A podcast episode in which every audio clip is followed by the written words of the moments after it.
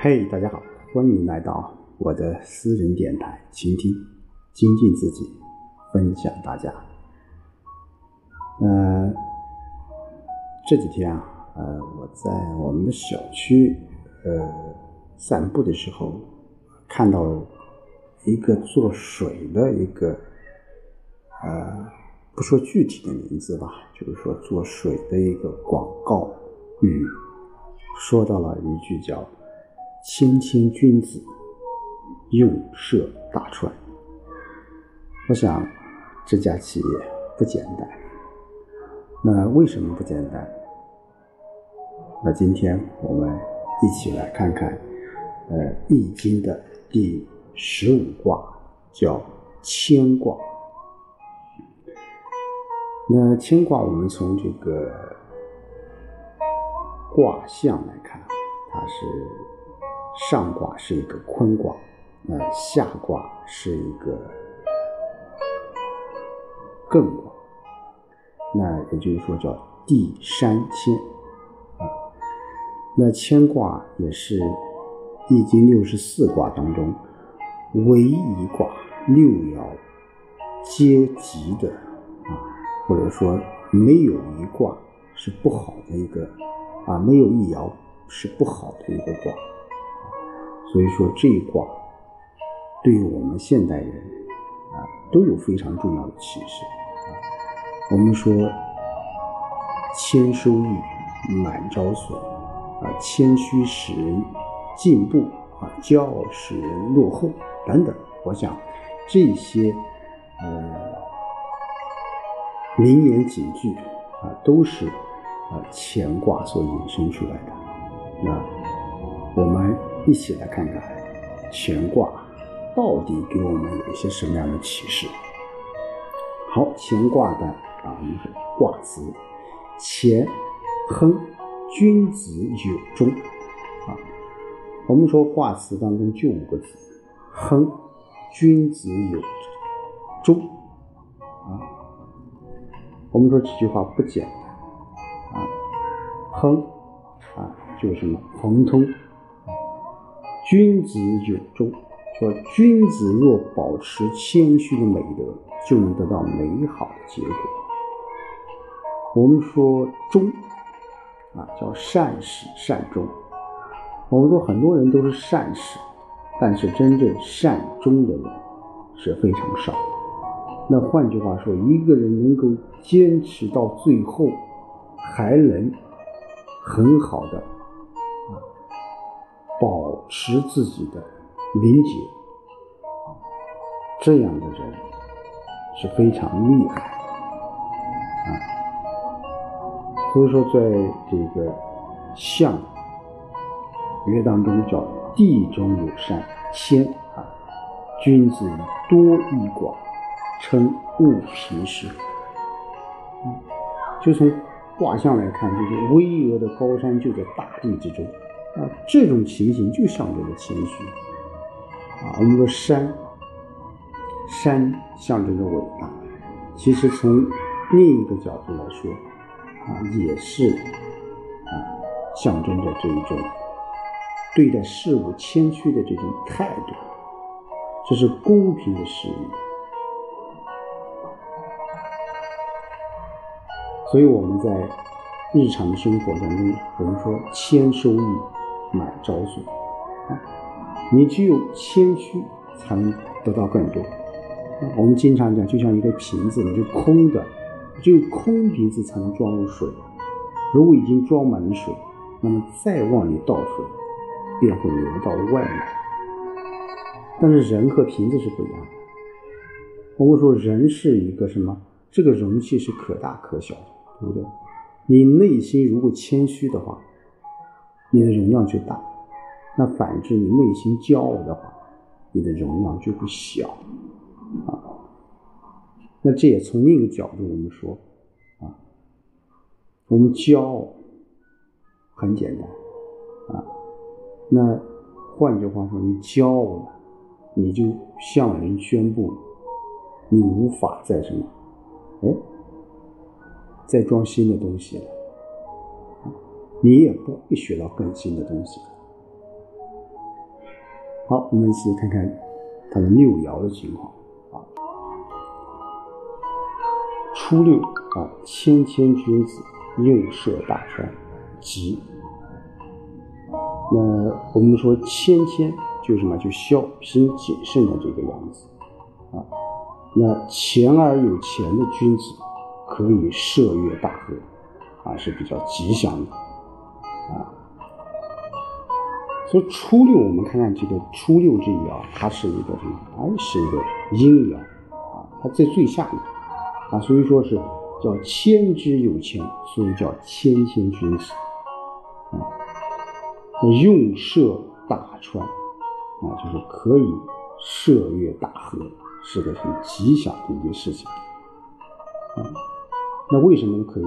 大船，我们可以从六二和九三六四这三个爻组成这种互坎啊，互坎水就为川啊，所以说谦卑的人，你走到哪里都会顺利啊。六二，我们说敏谦贞吉啊，那六二叫什么叫敏谦？就宣扬谦虚的美德。是吉祥的啊。那在相曰当中就敏谦贞吉，忠心德也啊。那六二我们说之所以它吉祥，就在于牵挂的卦主是九三啊，而九三它与上六又是相应的，而六二又紧靠着九三，都与六二和谐，共鸣于牵挂啊。所以说六二是叫。谦虚之德累积在中啊，所以说我们做人其实也是一样的。你寻找合适的老板啊，寻找合适的朋友，跟对一个人，找到一个合适的朋友，就会成功一生，就会幸福一生。九三劳谦，君子有终，吉啊，劳就是功劳，有功劳而能谦虚的君子，必然有一个美好的结果。是吉祥的。那九三是这一卦唯一的阳爻，啊，处于下卦的最上位，啊，相当于这个啊负有重大责任的这种人，啊，九三阳爻它是刚烈，啊，我们说阳爻在阳位又得正，啊，所以我们说九三这一卦叫君子有忠，是吉的。劳谦就是说辛劳，他并且还谦虚，啊，这样的人就非常厉害。我们日常生活当中，我们有很多人呢，他他是辛劳，有了一点功劳，但是他就忘记了自我，叫得意忘形，这样子肯定不会有很好的结果的。另外，九三五说这爻是整个这一卦的主爻，啊，这一卦主爻。那从另一个角度就说明谦虚，他必须有实质啊，可教啊不可教，才是真正的这种谦虚。六四无不利啊，挥谦，这个挥呀啊，本意就能裂开，在自己这种发挥啊，直举的意思啊，无有不利，发挥谦虚的美德。我们说六四啊，是在呃上卦的最啊下面，也地卦的最下面，也是整个这一卦的啊这个靠近六三。但我们说一个人在一个位置，就应该明白事理啊，就要尽自己的全力去做好事情。不能无功受禄。我们说做事情有两种态度，一种叫尽力而为，一种叫什么全力以赴。我觉得，呃，尽力而为是一种很高的境界了，啊，但是全力以赴应该是更高的这种境界，啊，更高的境界。六啊，不负以其名，利用。轻发无不利啊，不富啊，不富裕是因为其邻国的原因，不用武力讨伐，无有不利啊。我们说六五是在上卦的坤中，坤三爻都是阴的，阴为虚，虚就是什么？就是不富，不富就是因为遭到邻居的盗窃而不富裕。有邻如此，以轻法之，民正而元顺。啊，那六五又具这个尊位，啊，他有权势，啊，可以轻法，就是表明啊，谦虚不是柔弱可欺啊。啊，谦卑也不是一味的低调，各个事物谦的表现是不同的。那那这个贼是什么？啊，这个贼是什么？那就是什么？就是下爻中啊，我们说所讲的这种异国。啊，我们说六二，六二是举大夫，大夫封地就是为忌，啊，六二中心得也，所以窃喜得到九三的下忌。啊，六五六二又是阴性敌应关系，暗示六二它是不服六五啊，所以两者是有矛盾的啊，所以什么呢？就是利用轻法是无不利的。上六领先利用形势争异国啊，争就是争法啊。我们说六四之上六是坤卦。啊六二至六四呢又互为坎，所以说从五爻时就有一种什么用兵征伐之意。我们说谦德有礼，你不能服之，则必须用兵征伐。所以在《论语》当中就是什么，君子无所争，必也射乎？急让而生，下而饮，其争也君子。这就是说，我们说谦谦君子，不是说所有的君子都是一味的去忍让，该用什么武力去争取的，还是要用武力。所以说，敏谦利用形势争一国。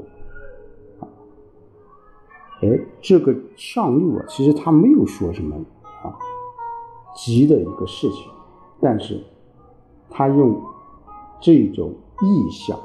也说明了，我们说上六一般情况下，我们说一个卦到最上面，它应该是啊，慢慢的这个变弱啊，物极必反。